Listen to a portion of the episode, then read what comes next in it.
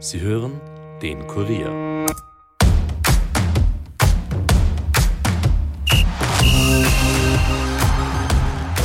Das ÖFB-Frauennationalteam kann mit seinen Leistungen zufrieden sein. In der Nations League hielten die ÖFB-Frauen vor dem Duell in Liga A gegen Frankreich am 1. Dezember auf dem zweiten Tabellenplatz der Gruppe 2. Der Ligaverbleib ist das vorrangige Ziel, aber auch eine Sensation war vor dem Spiel in Frankreich noch in Reichweite. Denn mit einem Gruppensieg könnte sich Österreich für die Olympischen Spiele qualifizieren und damit nächstes Jahr gleich wieder nach Frankreich reisen. Derzeit nicht im Kader befindet sich Laura Wien-Reuter. Die 24-jährige Arsenal-Legionärin aus Oberösterreich befindet sich gerade auf dem harten Weg zurück aufs Spielfeld.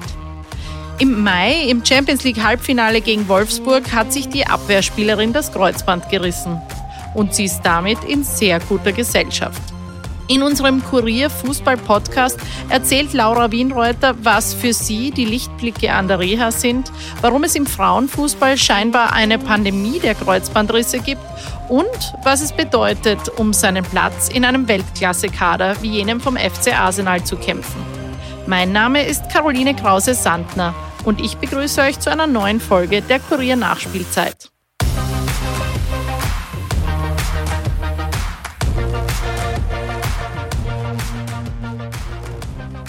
Ich bin jetzt mit Laura Wienreuter verbunden. Hallo nach London, liebe Laura. Hallo. Vielleicht das Wichtigste zuerst. Wie geht's dir? Wie geht's deinem Knie? Ähm, du hast ja viel trainiert in den vergangenen Monaten, aber abseits des Platzes. Ähm, du hast dir im Mai im Champions League Halbfinale gegen Wolfsburg das Kreuzband gerissen. Wie geht's jetzt bergauf? Ja, mir geht's den Umständen entsprechend eigentlich sehr, sehr gut. Also ich bin jetzt ungefähr, ja, habe ungefähr die Hälfte von der Reha schon geschafft. Ähm, natürlich ist diese Verletzung im Fußball, was man nicht unbedingt haben will, aber ich glaube, in so einer Situation gibt's ja gewisse positive Dinge, die was man rausziehen kann. Deswegen muss ich sagen, bin ich eigentlich, oder ja, geht's mir eigentlich körperlich und mental auch sehr, sehr gut. Ich kann mich nicht beschweren und ja, ich komme immer näher wieder zurück zum Mannschaftstraining. Natürlich ist noch ein langer Weg bis dahin, aber ja, ich bin ganz guter Dinge, dass ja hoffentlich der Rest von der Reha ganz gut verlaufen wird. Was, was würdest du sagen, sind diese positiven Dinge, die du jetzt da erwähnt hast? Ja, ich glaube, in so einer Situation, wenn man ja auf Hilfe angewiesen ist, wenn man wahrscheinlich in dem tiefersten Tiefpunkt von einer Karriere ist ähm, und man das Gefühl hat, okay, man braucht andere Menschen um sich herum, ja, auf den man sich verlassen kann. Um das dann zu realisieren, glaube ich, das ist definitiv ein großes Positiv, was ich aus der bisherigen Zeit herausziehen kann, dass wirklich, dass ich wirklich Menschen um mich herum habe, auf die ich mich 100% verlassen kann. Ja, wo ich immer weiß, wo ich noch Hilfe fragen kann oder wenn ich irgendwas anderes brauche, immer mhm. einen Ratschlag kriege. Ja, und definitiv der mentale Aspekt, wenn man dann die Reha abgeschlossen hat oder immer wieder kleine ähm, positive ja, Erfolgserlebnisse hat, ähm, glaube ich schon, dass das auch definitiv was ist, wo man mental auch sehr viel stärker zurückkommen kann. Wann, wann rechnest du denn damit, ungefähr wieder spielen zu können? Was glaubst du denn ungefähr? Ja, realistisch würde ich sagen, im März ungefähr. Also das ist, wann alles gut laufen würde.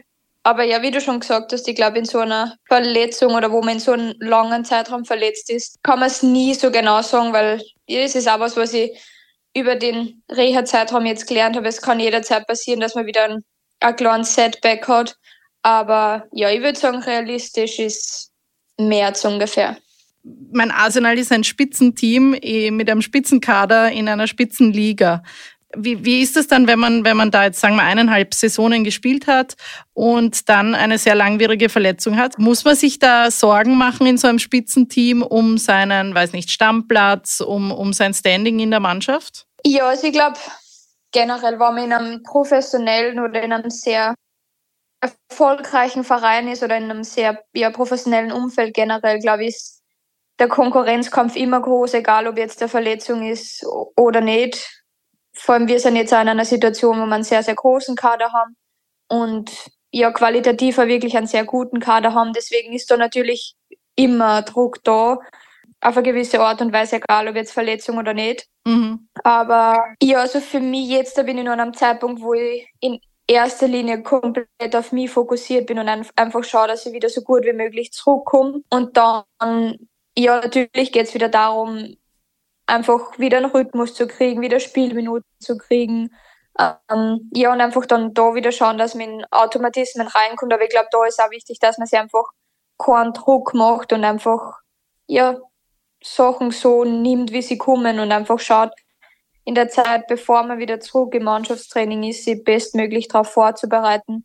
Und ja, einfach das, sich auf das zu konzentrieren, was in der eigenen Kontrolle ist. Das habe ich dich schon mal sagen gehört, Dinge so nehmen, wie sie kommen. Und du sagst auch oft sowas wie, Dinge passieren aus einem Grund. Äh, ist das so ein bisschen dein Lebensmotto? Ja, definitiv. Ähm, ja, vor allem jetzt nach der, nach der Verletzung kann ich das, glaube ich, schon auch so sagen. Und ich habe auch ja, Zeiten gehabt in Hoffenheim, wo ja, wo es teilweise ein bisschen schwierig war, aber wenn mir jetzt jemand noch, ja, vielleicht noch die wichtigsten Situationen in meiner Karriere fragt, würde ich wahrscheinlich immer meine, meine Tiefpunkte nennen.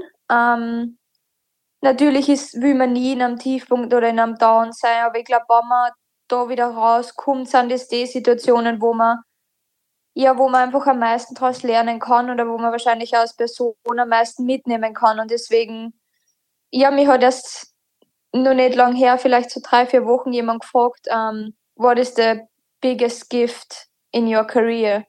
Und meine Antwort war mein linkes Knie und das ist mein verletztes Knie. Ähm, ja, einfach auf, aufgrund dessen, weil ja, natürlich ist es nicht ideal und nie niemand will verletzt sein oder die Verletzung haben. Aber wie ich vorher schon gesagt habe, ich glaube, das, was ich auch die letzten Monate wirklich herausgefunden habe, sind einfach das, ja, dass es so viele wichtige Dinge im Leben gibt und die, was wahrscheinlich auch abseits vom Fußball sind und ja, das, das sind die Dinge, was mir im Moment einfach mega glücklich machen und deswegen, ja, wenn ich nicht in der Verletzungssituation gewesen wäre, hätte ich das wahrscheinlich so nie oder nicht so schnell wahrgenommen. Mhm. Ähm, ja, aber für als, als Fußballerin eines der wichtigsten Dinge ist natürlich die Gesundheit, also als Mensch an sich, aber als Sportlerin ähm, sowieso. Ähm, das klingt aber, als ob du einfach an dieser Situation gereift bist im Grunde. Ja, definitiv. Natürlich ist eben, wie ich gesagt habe, will man nicht verletzt sein und ist die, die Fitness oder ja die Gesundheit das Wichtigste. Ohne das funktioniert eine Fußballkarriere nicht. Ähm, aber ja, ich würde schon sagen, dass ich, ja, das ist, sind auch vielleicht nicht Antworten, was jeder erwarten würde, aber das ist tatsächlich das, was in meinem Kopf ist. Und ja, deswegen war für mich einfach auch von Anfang an klar, okay, ich sehe das jetzt nicht als ein verlorenes Jahr, sondern eher als ein Jahr, das was ich auch ein Stück weit irgendwo gewinnen kann, in anderen Bereichen zu arbeiten, wo man wahrscheinlich ja, wenn man jeden dritten Tag ein Spiel hat, nicht die Möglichkeit hat, mhm. ähm, daran zu arbeiten. Was zum Beispiel? Ja, generell einfach das, die ganze Kraft kann man wirklich eine komplette Fitness über einen konstanten Zeitraum von neun Monaten aufzubauen, ähm, eben auch im mentalen Bereich. Deswegen, ja, es gibt wirklich viele Dinge, wo, ja, wo man einfach jetzt im Detail wirklich sich die Zeit nehmen kann und dran, daran arbeiten kann. Mhm. Ähm, du hast vorher Hoffenheim erwähnt, das war deine vorige Station. Ähm, du bist nach Hoffenheim äh, im Jänner 2022 nach London gewechselt. Ähm, du hast ja in der Champions League mit Hoffenheim gegen Arsenal gespielt und ein paar mhm. Monate später bist du schon nach London gewechselt. Wie, wie hat sich das für dich ergeben? Wie hast du diesen Wechsel erlebt? Ja, also meine Zeit in Hoffenheim, ich habe eigentlich, also ich war dreieinhalb Jahre dort und die ersten drei Jahre habe ich eigentlich immer als Innenverteidiger gespielt. Und ich habe es auch relativ gern gespielt, aber ich habe immer gewusst, okay, meine Stärken sind eher auf der Außenverteidigerposition. Mhm. Ähm, ja, und ich habe auch. Dazu, Entschuldige, dazu muss man vielleicht sagen, dass du äh, jetzt nicht die größte Spielerin bist. Das ist vielleicht auch in der Innenverteidigung ja, genau. ein bisschen ein Nachteil. Ja, und ich würde jetzt auch nicht unbedingt mein Kopfballspiel als meine, eine meiner Stärken zählen. Mhm. Ähm, ja, also ich bin eigentlich das komplette Gegenteil von einer Innenverteidigerin.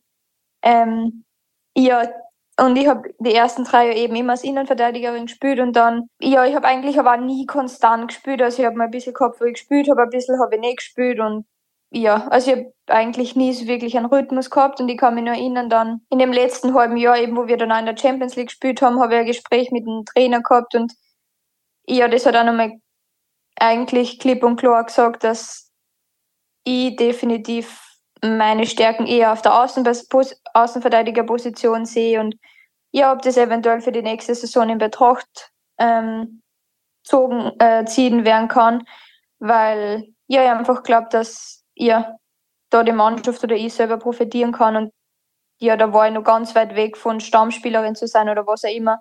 Deswegen war dann, wenn mir jemand da gesagt hätte, ja, okay, ich werde im Winter für Arsenal spielen, hätte ich gesagt, ich würde es sehr gerne nehmen, aber nie im Leben. Aber ja, dann hat sie, hat es irgendwie alles so seinen Lauf genommen und eben, wir haben dann auch in der Champions League Gruppenphase gegen Arsenal gespielt und so ist dann der Kontakt irgendwie zustande gekommen und dann ist auch alles relativ schnell eigentlich gegangen und ja, jetzt bin ich da. Ja, und wie, wie hast du dich dann eingelebt in England? Also in deinem Team äh, ist ja auch äh, ÖFB-Team-Torfrau Manu Zinsberger.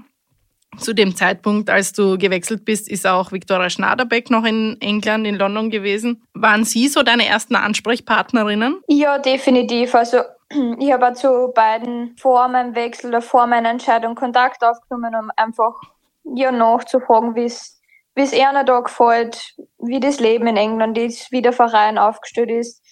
Aber ja, ich habe eigentlich nicht, nicht wirklich lange überlegt oder Bedenkzeit braucht, sondern für mich war es dann auch relativ schnell klar, okay, das ist was, was ich gern machen würde. Und ja, wo ich dann da war, ja, haben wir sie am Anfang sehr, sehr geholfen, vor allem auch für kleine Fragen wie Bankkonto, Wohnung, Auto. Ähm, es ist alles ein bisschen kompliziert in England, deswegen war ich da froh, da, dass ich da jemanden gehabt habe, der was auch Deutsch redet. Da ist alles ein bisschen einfacher gegangen, ja. Mhm. Aber ähm, du bist ja auch auf Instagram recht aktiv. Äh, man sieht dort zum Beispiel auch Fotos von Vivian Midema, äh, Beth Mead oder Leah Williamson, äh, die mit dir gemeinsam Freizeit oder auch Trainingszeit verbracht haben. Mit euren Knieverletzungen habt ihr ja auch ein gewisses gemeinsames Schicksal irgendwie miteinander verbunden. Ähm, hat euch das irgendwie zusammengeschweißt? Hat man dadurch vielleicht gleich automatisch ein bisschen mehr Kontakt zu diesen Personen dann gehabt, die, die in, einem ähnlichen, in einer ähnlichen Situation stecken? Ähm, ja, definitiv. Also ich glaube, wenn man so eine Phase durchmachen muss, ähm, ist es immer gut, dass man jemanden hat, oder ja, natürlich immer einfacher, wenn man jemanden hat, der was, mit dem man einfach über alles reden kann, wie man sich fühlt und die Person versteht es dann auch zu 100 Prozent. Aber ja, eben, natürlich will man nie für jemanden anders, dass das auch verletzt ist, aber gerade über den Sommer über, also ich hätte nicht gewusst, was ich ohne, ohne sie machen oder gemacht hätte. Also mhm. sie haben da echt, ja, wir haben echt abseits vom Platz oder am Platz oder im Gym oder was auch immer, eine richtig, richtig schöne Zeit und es ihr ist dann wirklich ja eine meiner engsten Personen in dem Moment worden und ja, wo man einfach, wo es einfach einmal okay ist, wenn man nicht okay ist oder wenn man irgendeinen schlechten Tag hat, aber ja, man trotzdem einfach das Gefühl hat, okay, man kann sich auf die Personen um sich verlassen und das glaube ich, da bin ich einer wirklich sehr, sehr dankbar und ich glaube, wenn man noch nie in so einer Situation war, ist es auch schwierig, das zu verstehen, was es wirklich heißt, aber ja, sie waren so wirklich oder sind immer nur meine Lifesavers. Das klingt total, also voll schön und, und auch irgendwie, als ob man da gut aufgehoben ist. Und ich finde, es war auch nett zu sehen, zum Beispiel, wie Beth Mead dann wieder ähm, äh, zum Spielen gekommen ist, wie sich alle für sie gefreut haben. Also wo, wie man da irgendwie gemeinsam auch das, das erlebt, diese Rückkehr und so. Ja, voll. Also wir sind jetzt alle eigentlich oder haben den ganzen Prozess mit ihr mitgemacht und weil man dann auch selber weiß, wie sie sich anfühlt und wie dann auch die Tage sind, wo man nur ja, die ganze Mannschaft trainiert am Platz und du bist alleine in der Mannschaft und musst die Linie ab, auf und ablaufen und dann ja, zurück ins Gym gehen und nur mal zwei Stunden ähm, eine Krafteinheit machen und jeder kann schon heimgehen.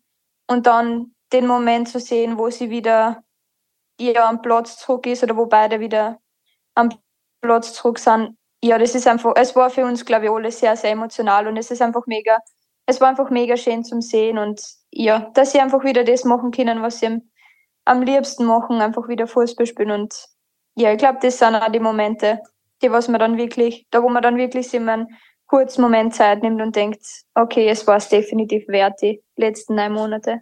Was man investiert hat. Ja. Ähm, Jetzt hat bei Arsenal waren, also wenn ich jetzt richtig ähm, mit den Monaten nachgezählt habe, glaube ich, waren es vier Kreuzbandrisse innerhalb von einem halben Jahr, die passiert sind. Ähm, das ist ja, mhm. damit war Arsenal unter vielen, muss man sagen, aber der traurige Spitzenreiter ähm, bei Kreuzbandrissen von Fußballerinnen. Ähm, hat das im Verein auch irgendwie zu einer Alarmiertheit geführt? Hast du da irgendwas gemerkt, dass man da sich, sich mehr mit dem Thema auseinandergesetzt hat? Ja, definitiv. Also der Verein oder die medizinische Abteilung ist da schon dran, dass wir, dass sie einfach die bestmöglichen Experten aufsuchen, dass man da einfach in, im engen Austausch ist, was mögliche Gründe sein könnten oder was dazu führen kann, dass ja, dass man eben als Verein in so einer Situation ist. Aber ähm, ja, ich finde, bei so einer Verletzung ist es einfach schwierig, ähm, ja, einen gewissen Punkt rauszusuchen, wo man sagt, okay, das ist der Grund. Weil jede Spielerin ist einfach anders, jede Spielerin geht durch halt ja verschiedene oder ja verschiedene Lebensphase und es sind einfach so viele Faktoren, die was bei, einer, bei so einer Verletzung mit einspielen können. Deswegen ja, es ist schwierig, da eine Lösung oder ja einen Punkt zu finden, woran es gelegen hat. Ähm, aber ja, sie sind dran, dass sie einfach uns die bestmögliche Unterstützung zu geben, äh, uns, ja, uns die bestmögliche Unterstützung geben und ja, einfach schauen, dass man das einfach so gut wie möglich unterbinden kann in den nächsten Monate, Jahre, mhm. wie auch immer.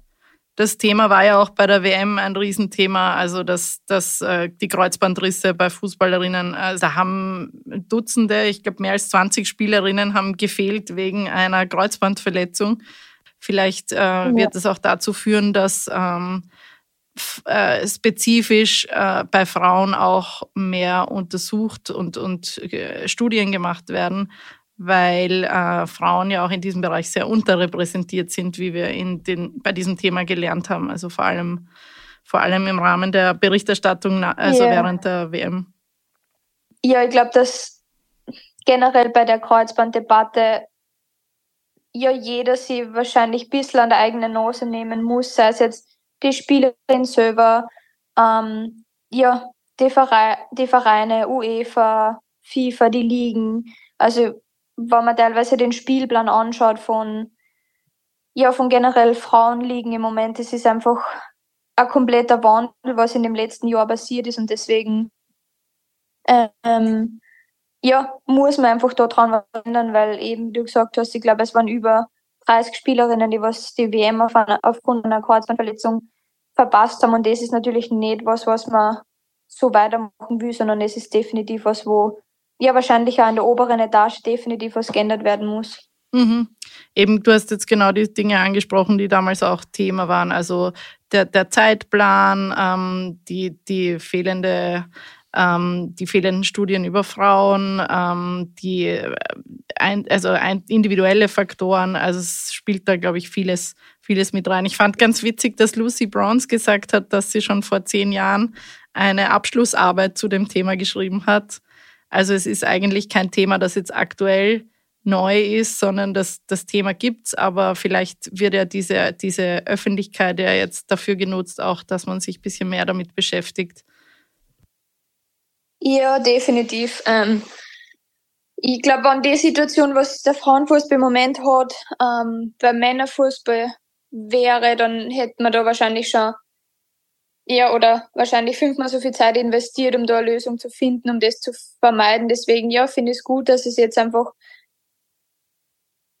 ein bisschen zum Thema wird, ähm, dass es einfach ein Thema ist, worüber gesprochen werden muss und ja, wo einfach definitiv eine Lösung gefunden werden muss, weil das ist nicht, also so kann es nicht weitergehen jedes Jahr. Mhm. Vielleicht auch, äh, weil du gerade gesagt hast, auch ähm Frauenfußball. Es ist ja der Frauenfußball spätestens seit der Euro in England, aber auch jetzt mit der WM. Äh, ich glaube, man kann durchaus von einem Boom sprechen. Also es hat sich vor allem, was die Zuschauerzahlen und das Interesse betrifft, äh, sehr viel getan in den letzten Jahren. Äh, würdest du sagen, dass da die, die äh, englische Liga derzeit das Nonplusultra ist, wo man als Fußballerin Mitte 20 momentan sein kann? Ja, also ich bin definitiv schon der Meinung. Also ich kriege es ja jetzt ein bisschen näher mit, was in England auch passiert, abseits halt vom Platz, die, dass man in die Männerstadien spielen kann, wie viele Leute wirklich dann bei die, bei die Spiele sind, was auf Social Media passiert, im Fernsehen, was auch immer. Also da glaube ich, also ich habe es jetzt auch in andere Ligen selber noch nicht so äh, mitgekriegt, aber ich glaube schon, dass da definitiv England ganz weit vorne ist, ja. Mhm. Wie, wie erlebst du das so? Wie viele Zuschauer sind ja, ich, ich glaube im Schnitt sogar, ich weiß nicht, im Schnitt oder, oder regelmäßig 40.000 Leute im Stadion, kann das sein bei Arsenal? Ja, also wenn wir im Emirates spielen, dann ist schon immer, also echt viele, viele Leute. Also wir eben da, wo ich mehr verletzt habe, war es Emirates ausverkauft.